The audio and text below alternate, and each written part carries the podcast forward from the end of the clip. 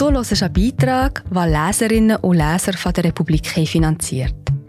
Mit einem Abo unterstützt du auch du unabhängigen Journalismus.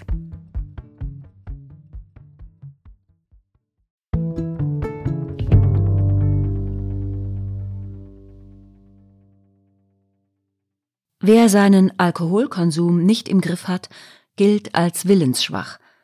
Doch die Wurzeln der Sucht liegen tiefer. Um geheilt zu werden, müsste man das Hirn quasi auf Null stellen. Gibt es für Alkoholkranke einen Reset? Von Cornelia Eisenach, gelesen von Regula Imboden. Die Box ist eng und karg. Nichts darin außer einer Maus, einem Futterspender und einem kleinen Hebel. Und doch ist das ein Tempel der Lust. Denn der kleine Hebel führt direkt zum Vergnügen. Mit ihm kann die Maus ihrem Hirn einen Dopaminschub verpassen.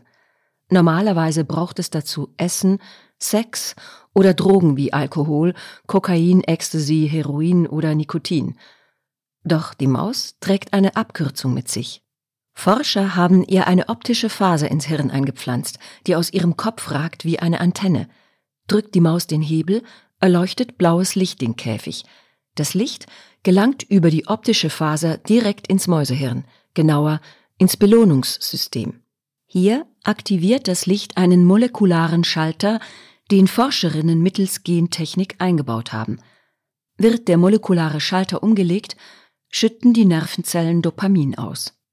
Das erlaubt den Wissenschaftlern, Sucht zu studieren, ohne den Mäusen etwa Alkohol oder eine andere süchtig machende Droge zu geben denn dabei würden andere Wirkungen die Ergebnisse verfälschen.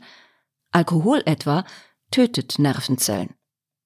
Die Forscher, das sind Christian Lüscher und sein Team von der Universität Genf. Lüscher ist Mediziner und Neurologe und erforscht, wie Sucht im Gehirn entsteht. Begonnen hat er damit vor über 20 Jahren. Damals schüttelten seine Kollegen den Kopf. Wir sollten die Sucht nicht zu einem medizinischen Thema machen, sagten sie ihm. Es sei ein psychologisches Phänomen, kein körperliches. Doch Lüscher war schon damals vom Gegenteil überzeugt. Sucht hat ein organisches Korrelat, sagt er. Er meint, es gibt etwas Körperliches, etwas an den Strukturen des Gehirns, das sich verändert. Heute weiß Lüscher auch, was das ist, dank der Mäuse. Im Experiment verzieht sich die Maus in eine Ecke des Käfigs, nachdem sie sich den Dopaminkick verpasst hat. Doch nur nach wenigen Sekunden eilt sie schon wieder zum Hebel. Wieder scheint blaues Licht auf.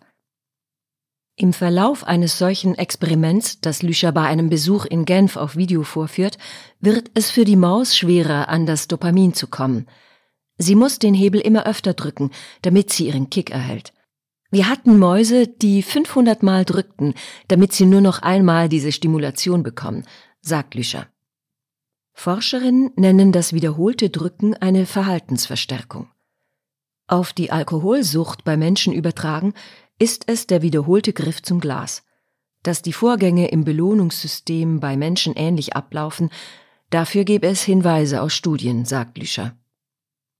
Wenn das Gehirn ein Computer ist, dann ist Alkohol ein Hacker, der langsam aber sicher den Code umschreibt.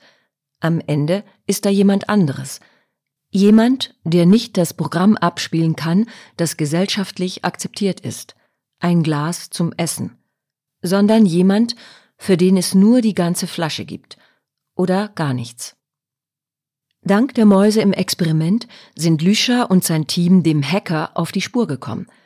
Sie haben verstanden, dass er nicht nur Zeile um Zeile die Software ändert, sondern gleich das gesamte Betriebssystem umschreibt. Die Erkenntnisse sind wichtig, denn lange galten Menschen mit Suchterkrankung als willensschwach. Auch heute werde die Sucht oft noch als ein selbstverschuldeter Zustand betrachtet, der durch einen Mangel an Willenskraft gekennzeichnet ist und somit nicht in den Bereich der Medizin, sondern in den der Moral fällt, schrieb ein internationales Team von Suchtforschern vor zwei Jahren. Ergebnisse wie jene der Genfer Forscherinnen zeigen, dass Alkoholsucht ein organischer Defekt ist, ähnlich dem organischen Defekt bei Typ-2-Diabetes. Wie die Sucht hat auch Typ-2-Diabetes anfangs mit dem Verhalten zu tun. Zu viel ungesunde Ernährung, zu wenig Bewegung. Irgendwann sind die Zellen, die Insulin ausschütten, dauerhaft verändert. Niemand würde auf die Idee kommen, diesen Zustand nicht als Krankheit zu bezeichnen. Dennoch hielt das Schweizer Bundesgericht über Jahre fest, dass Suchterkrankungen nicht mit medizinischen Erkrankungen gleichzusetzen und mit zumutbarer Willensanstrengung überwindbar seien. Diese Position gab das Gericht erst 20 Wir sind gerade wieder da. Hallo, ich bin Marie José, Wissenschaftsjournalistin bei der Republik und ich tue dich hier kurz stören. Mir gefällt bei der Republik, dass sie vertiefen. Es sind mehrheitlich Geschichten, die auf Hintergrund eingehen. Für das Lesen oder Hören, beim Joggen, beim Kochen oder wie man noch einen langen Tag vor dem Computer einfach möchte die Augen zutun. Wir sind werbefrei und nur von unseren Leserinnen und Lesern finanziert. Unter republik.ch slash hallo kannst du auch hier ein Abo lösen. So, und das war es auch schon mit der Störung.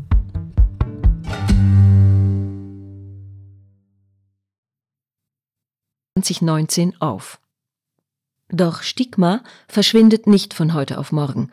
Eine Untersuchung aus dem Jahr 2022 zeigte, dass Schweizer Sozialversicherungsrechtler eine Alkoholmissbrauchsstörung zwar als Krankheit ansahen, aber nicht als eine Krankheit wie Krebs, sondern als eine, die wenigstens teilweise selbst verschuldet sei. Das Stigma der Willensschwäche wirkt sich verheerend aus. Betroffene bleiben allein, Wer unter Sucht leidet, leidet im Stillen und holt sich oft zu spät Hilfe. Dabei werde Sucht außerdem häufig falsch verstanden, denn es sei etwas anderes als Abhängigkeit, sagt Lüscher. Abhängigkeit bedeutet, dass eine Substanz Entzugssymptome verursacht. So sind viele Menschen von Kaffee abhängig und kennen Kopfschmerzen als Entzugssymptom. Süchtig sind sie aber nicht. Sucht ist das zwanghafte Suchen und Auftreiben einer Substanz. Süchtig ist, wer eine Handlung wiederholt, obwohl das negative Folgen hat. Sei es, dass man seinen Job wegen ständiger Karte aufs Spiel setzt oder kriminell wird, um an illegale Drogen zu kommen. Um herauszufinden, wie genau die Sucht im Hirn entsteht, mussten die Genfer Forscherinnen ihr Experiment um ein Detail erweitern. Negative Konsequenzen. Also vermiesten sie den Nagern ihren Vergnügungstempel. Auf jeden Dopaminkick folgte ein kleiner Elektroschock als Strafe. Viele Mäuse hörten auf, den Hebel zu drücken. Aber fast die Hälfte machte weiter. Sie waren süchtig. Die Forscher suchten daraufhin in den Hirnen nach Erklärungen für die Sucht. Sie fanden sie im Nucleus accumbens, jenem Teil des Belohnungssystems, wo der Dopaminhahn aufgedreht wird. Genau dort kommen auch Informationen aus dem orbitofrontalen Kortex an. Das ist ein Teil der Großhirnrinde hinter der Stirn, der als Wächter gilt. Er sagt uns, was wir tun und lassen sollen. Die Nervenzellen des Wächters leiten ihre Informationen über Synapsen, also neuronale Verknüpfungsstellen, im Nucleus accumbens weiter – doch dort schwirrt das ganze Drogendopamin herum und das sorgt dafür, dass sich die Biochemie der Verknüpfungsstellen dauerhaft verändert. Und somit ändert sich auch der Informationsfluss vom Wächter. Wer süchtig ist, hat ein verändertes Gehirn, sagt Christian Lüscher. Das führt dazu, dass man Entscheidungen anders trifft. Man konsumiere die Substanz, auch wenn das negative Folgen habe. Zum Hack des Belohnungssystems kommen bei klinisch Suchtkranken noch weitere Veränderungen im Gehirn. Diese Menschen tränken nicht mehr nur, weil sie danach den angenehmen Dopaminkick des Belohnungssystems spürten, sondern um negative Gefühle zu unterdrücken, sagt Markus Heilig, Professor für Neuropsychiatrie an der Universität Linköping in Schweden. Er untersucht sogenannte Neuroadaptationen in einem Teil des Gehirns, der für unsere Gefühle zuständig ist. Bei Suchtkranken habe jahrelanger Konsum dazu geführt, dass bestimmte Hirnareale, die Angst und Stress steuern, verändert sind. Diese Hirnareale sollten normalerweise ruhig sein, es sei denn, es gibt eine Bedrohung, sagt Heilig. Dann geht der Mensch in eine Kampf- oder Fluchtreaktion. Sie wird ausgelöst durch eben jene Areale im Gehirn, die negative Gefühle wie Angst auslösen. Bei Süchtigen sind diese Teile des Gehirns aktiv, obwohl es keine Bedrohung gibt. Diese Menschen sind immer in Alarmbereitschaft. Sie trinken Alkohol nicht, um eine Belohnung zu erfahren, sondern um diese negativen Emotionen loszuwerden um diesen unangenehmen inneren Zustand nicht erfahren zu müssen, sagt Heilig. Beim Alkohol führt der Weg zur Sucht oft über den risikoreichen Konsum. Das Wort Risiko bezieht sich auf die gesundheitlichen Folgen, neben Leberzirrhose, verschiedenen Krebsarten, Herz-Kreislauf-Erkrankungen und psychischen Störungen auch Unfälle wegen Trunkenheit. So verursacht Alkohol schweizweit jährlich 1600 Tote im Alter zwischen 15 und 74 Jahren. Risiko meint zwei Dinge. Zum einen wiederholt Rausch trinken, zum anderen regelmäßig und lange zu viel zu trinken. Wie viel zu viel ist, ist Definitionssache. Kanada empfiehlt der Bevölkerung seit Januar 2023, sich nicht mehr als zwei Drinks pro Woche zu erlauben oder besser ganz darauf zu verzichten, weil jeder Konsum riskant sei. In der Schweiz empfehlen die Behörden nicht mehr als eine Stange Bier für Frauen bzw. zwei Stangen für Männer pro Tag. Doch jeder Fünfte konsumiert mehr als das. Obwohl wir im Schnitt immer weniger trinken, stieg der Anteil des risikoreichen Konsums in den Jahren von 2007 bis zur letzten Gesundheitsbefragung 2017 von 14 auf 18 Prozent. Ein Teil wird süchtig.